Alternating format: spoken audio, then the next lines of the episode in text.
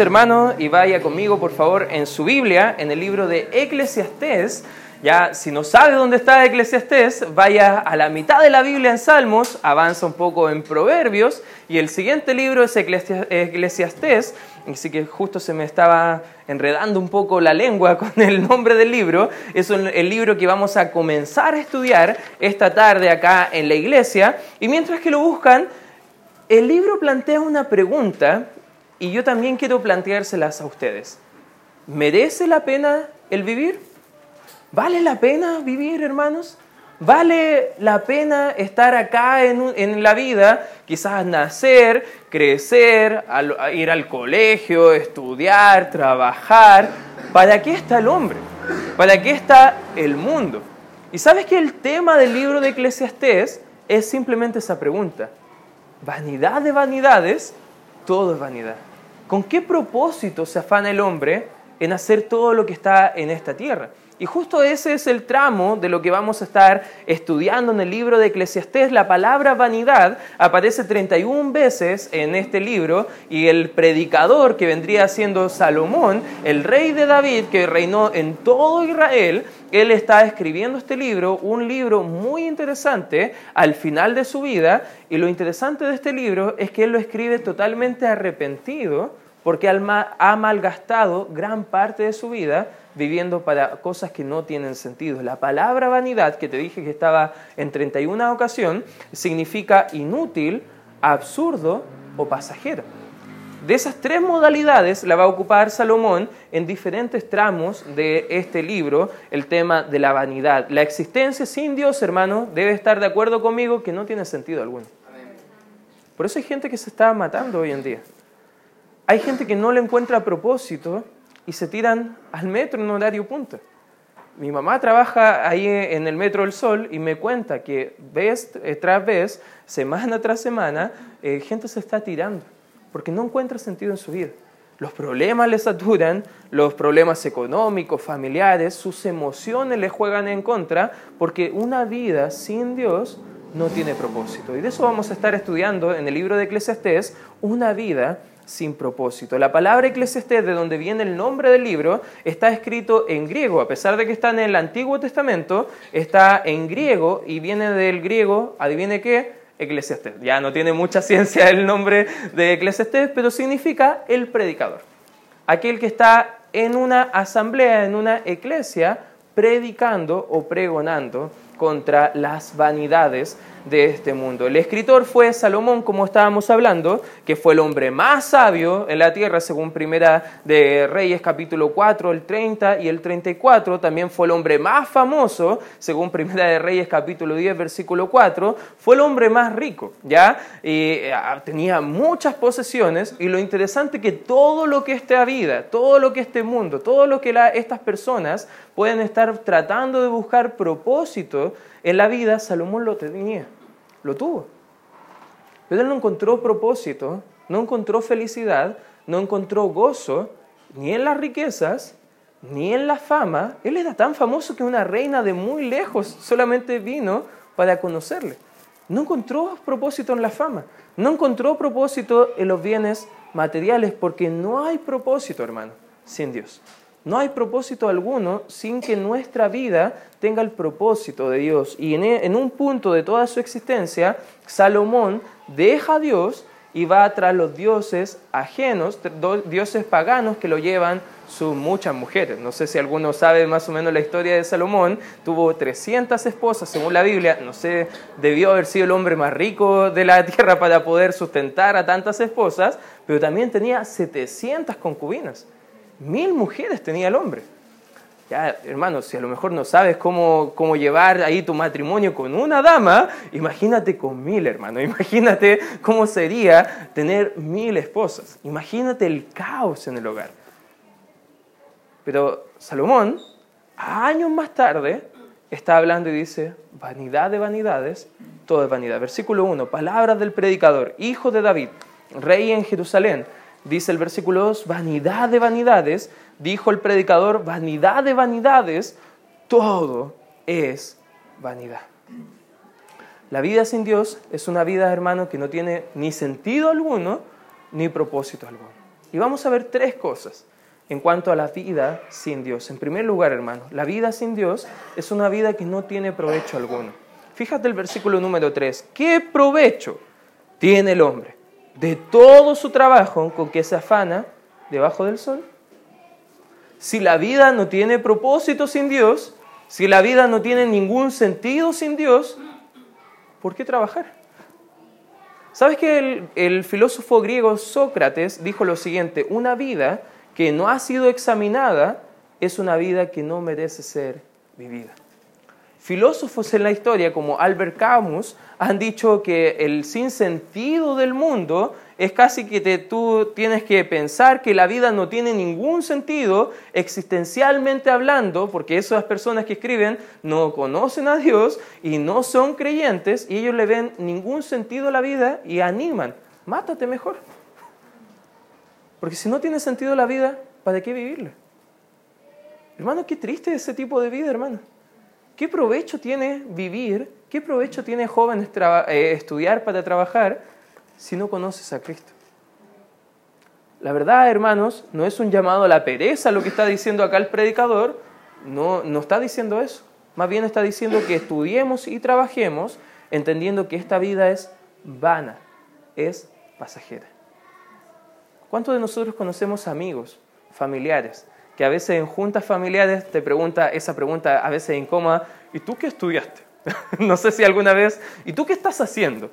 ¿En qué estás trabajando? Y como que la gente de una forma vana están como encontrando propósito en lo que son como profesión. La verdad, hermanos, no tenemos propósito alguno fuera de Dios. Y tú puedes ser el mejor abogado, la persona más famosa, la persona con más dinero. Pero si no conoces a Dios, la verdad es que tu vida no tiene propósito. Y si esa es tu condición, hoy puede ser el día de tu salvación. Hoy puede ser el día donde tú mires cara a cara a Dios y le puedas decir, Señor, sálvame, porque mi vida no tiene propósito. Y quiero que tú le des propósito a mi vida. Quiero que tú puedas ser aquel por la cual yo voy a vivir o yo voy a dar mi vida para servirte a ti. Hermanos, el trabajo es para recibir dinero y usarlo para esta vida como una herramienta. Aquí el versículo 3 dice, ¿qué provecho tiene el hombre de todo su trabajo con que se afana debajo del sol? ¿Qué tenemos como salario en parte del trabajo? Dinero. ¿El dinero para qué es? Hay gente que vive para tener mucho dinero. ¿Y qué pasa cuando lo tienen? Quieren más. Hay gente que vive para tener una buena televisión, un buen auto. Y cuando lo tienen, adivine qué quiere. Algo mejor. ¿Sabes qué? No tiene ningún provecho una vida así. Porque si te das cuenta, cosas van, cosas vienen, y no hay propósito alguno fuera de Dios. El dinero Dios lo dio como una herramienta para poder usarlo para su gloria y para el bien de nuestra familia. Cuando entendemos el propósito del dinero, dejamos de vivir para el dinero. Cuando entendemos el propósito de trabajar, dejamos de vivir para el trabajo y empezamos a vivir para el Señor. Salomón fue el hombre más indicado para decir todo esto, porque adivina qué, fue el hombre más rico, el más rico de todo el mundo, que tenía más posesiones. Y al final de su vida, ya viejito, decía, todo eso es vanidad. No tiene provecho, no tiene ningún sentido esto que estoy viviendo. En segundo lugar, una vida sin Dios es una vida sin nada nuevo. Es una vida que no te sorprende. ¿Te has dado cuenta? A lo mejor conoce gente que dice, ah, llega el día lunes otra vez estudiar, otra vez ir a trabajar. Nada nuevo. Por último, si alguien se matara sería un poco más entretenido. No sé, cosas por el estilo que uno dice, ¿qué, están pensando gente? He escuchado conversaciones así en el metro, que están pensando en que sus vidas es simplemente una rutina. Fíjate lo que dice el predicador acá en el versículo 4, generación va y generación viene, más la tierra siempre permanece. La tierra al parecer no cambia. Fíjate lo que dice el 5, sale el sol y se pone el sol y se apresura más encima a volver al lugar donde se levanta. Imagínate, estábamos acostumbrados a venir a estudiar los días domingo en la tarde, todavía con solcito, con calorcito, y ya a alguien más le parece raro estar de noche, bueno, o solamente yo soy el que está pensando, oh, oh ah, ya debo apurarme porque ya se está haciendo muy de noche, ya. Pero Imagínate, el sol se apresura. No se queda todo el día ahí. El sol no se, no se levanta un día diciendo como, hoy no, no voy a dar solamente la vuelta, sino que voy a dar, no sé, una pirueta. No, no sale el sol a hacer cosas que no tienen sentido. Es una rutina. Fíjate lo que sigue diciendo el 6. El viento tira hacia el sur y rodea al norte, va girando de continuo y sus giros vuelven el viento de nuevo. Hasta el viento hace lo mismo una y otra vez. No sé si vas pillando la idea que va hablando el predicador, versículo 7. Los ríos todos van al mar y el mar no se llena. El lugar de donde los ríos vinieron, allí vuelven para correr de nuevo. Todas las cosas son fatigosas. Todas las cosas. Más de lo que el hombre puede expresar. Nunca se sacia el ojo de ver ni el oído de oír. ¿Qué es lo que fue? Lo mismo que será. Es como bien filosófico este libro, no sé si te estás dando cuenta la idea del predicador. Dice, ¿qué es lo que ha sido hecho? Lo mismo que se da y no hay, eh, y nada hay, perdón, nuevo bajo el sol. Tiene la idea de una rutina. Para el israelita, el concepto del tiempo no es como el nuestro, que va lineal. El israelita tenía un concepto de tiempo en cuanto a una forma más cíclica pero no volvía a donde estaba. De hecho era cíclica, pero iba en decrecimiento. Cada vez iba de mal en peor. ¿Puedes darte cuenta que este mundo, a pesar de que no se ha inventado ningún pecado nuevo, este mundo va de mal en peor? Tú puedes decir, pero estos tiempos son malos. Yo recuerdo que en los tiempos de mi madre, en los tiempos de mi abuelita, las cosas no eran así. Hermano, las cosas igual eran así. El, hombre no es tan inteligente de crear pecados nuevos. Repite los errores del pasado, de una forma diferente simplemente. Pero no hay nada nuevo, hermano. Es una vida sin nada nuevo. personas replican lo mismo una y otra vez. Y una vida sin Dios en realidad, claro, no tiene sentido alguno, porque imagínate haciendo lo mismo por 70, 80 años al llegar al fin de tu vida, ¿qué propósito tuvo todo eso? Según el predicador, todo es vanidad. No hay nada nuevo. Entendemos bien lo que estamos haciendo y a quién lo vamos a hacer solamente si Dios está en nuestra vida, hermanos. La vida sin Cristo no tiene ningún sentido, pero la vida con Cristo tiene mucho sentido, hermanos. Mira, acompáñeme para no hacerlo tan monótono el mensaje de hoy. Vaya conmigo, por favor, al libro de Juan, capítulo 10, capítulo 10 de Juan. Fíjate, fíjate lo que dice la escritura en Juan capítulo 10,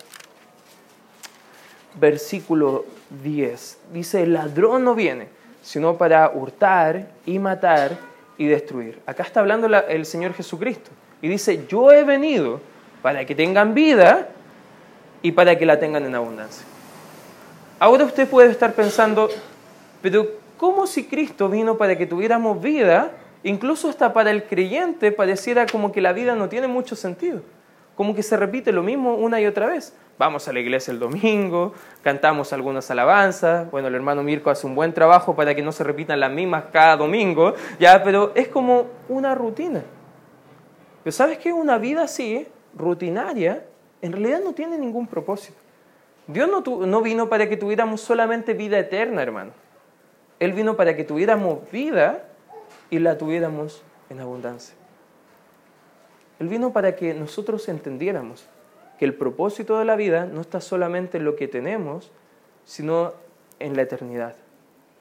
No solamente está en cuidar a nuestra familia, sino en que cuidar también a nuestra familia espiritual la vida cristiana no es una vida vana, hermano. Fíjese, vaya conmigo a Primera de Corintios. Primera de Corintios, capítulo 15. Primera de Corintios, capítulo número 15. Fíjese el último versículo, el 58, dice el apóstol Pablo, así que hermanos míos amados, estad firmes y constantes, creciendo la obra del Señor siempre, sabiendo Fíjate lo que dice el apóstol Pablo, que vuestro trabajo en el Señor no es en... Cuando servimos a Dios, cuando trabajamos para el Señor, cuando dedicamos nuestra vida a Él, deja de ser rutinario, hermano. Deja de ser sin sentido. Deja de ser sin provecho. Porque ahora el Señor va a recompensar el trabajo nuestro. Sin Cristo es una vida vana, sin sentido, sin propósito. Con Cristo tenemos un nuevo propósito. Tenemos sentido en nuestra vida. Ya no es una rutina. Hay cosas diferentes. Imagínate, hermano, vienes a la iglesia y conoces gente nueva cada semana. Ni en tu trabajo lo haces. Puedes servir a gente de formas diferentes que ni imaginabas cómo servir. Puedes tener una comunión con el Señor como nunca antes imaginaste tener. Hermano, tenemos la Biblia entera y si somos honestos, nunca nos deja de sorprender. Siendo creyentes, hay mucho más propósito que no siéndolo. Fíjate, anda conmigo, por favor, vuelve a Eclesiastés 1, porque no solamente es una vida sin provecho, no solamente es una vida sin nada nuevo, pero también es una vida sin propósito. Versículo 10, no hay memoria de lo que precedió, ni tampoco de lo que sucederá, habrá memoria en los que serán después. Alguien dijo, que suena bien bonito, hermano, vive esta vida para dejar una huella. Suena bonito. ¿Qué significa? La verdad, hermano, estudiando historia, los libros de historia están llenos de nombres, llenos de acontecimientos. ¿Cuándo los recordamos? Ni en la prueba los recordamos, hermano.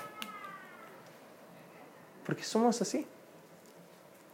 Esta vida en realidad no es lo importante. La siguiente, eso es lo verdaderamente importante. Hermano, son muy pocos los que han marcado la historia y son recordados. Dentro de esos, Jesucristo. Marcó un antes y un después de la historia.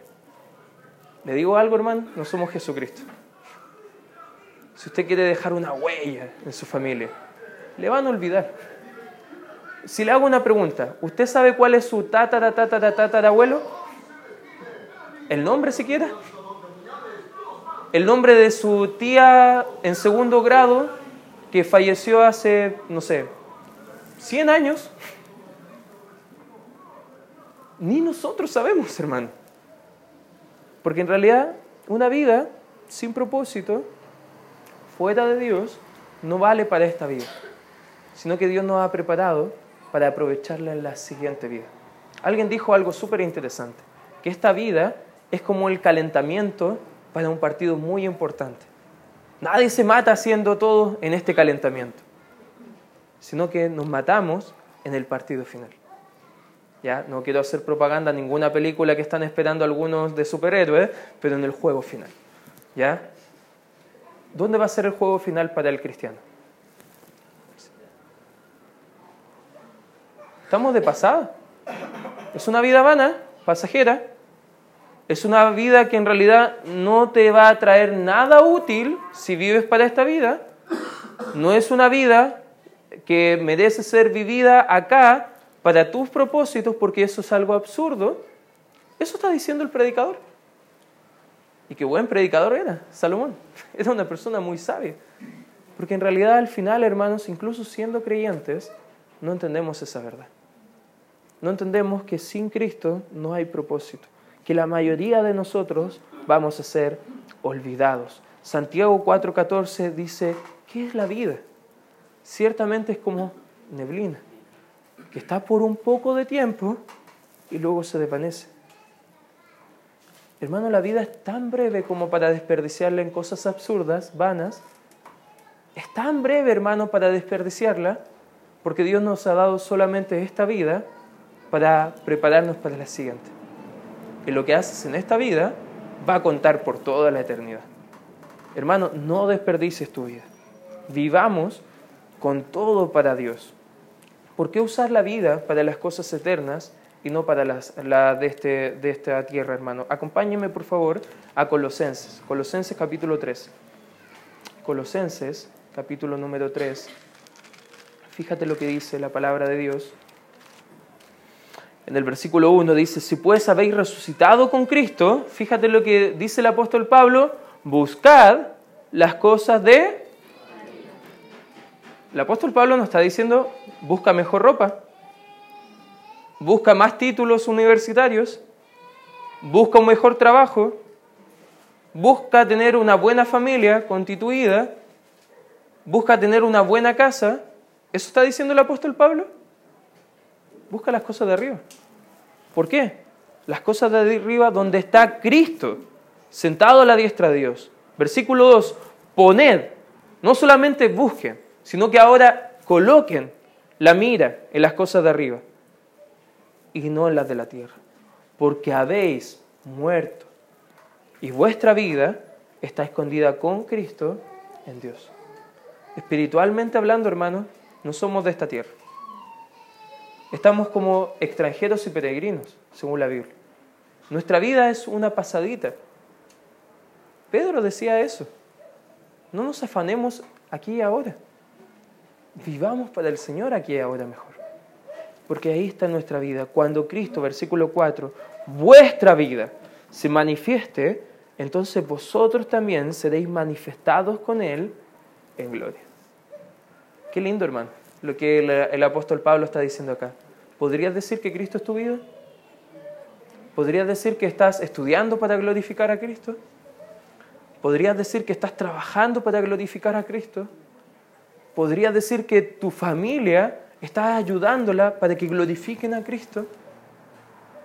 ¿Estás pendiente que tus amistades conozcan a Cristo? Hermano, tu vida puedes decir como en Filipenses 1, versículo 20, eh, que ya sea en la vida o en la muerte, Cristo sea magnificado, porque para mí el 21 es Cristo y el morir es ganancia.